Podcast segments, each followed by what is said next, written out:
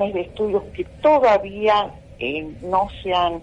completado, que es uno solo, porque la gestión que se va a realizar una gran obra en ese sentido de la adaptación de los planes de estudio, muchas tecnicaturas que han pasado a licenciaturas, la renovación de planes de estudio que ya estaban vencidos, que no estaban adaptados a la ley de educación superior, y en ese sentido, y la creación de nuevas carreras. Todo eso es un desafío enorme que hay que enfrentar con todas las dificultades que tiene, pero con todo eh, la potencialidad también.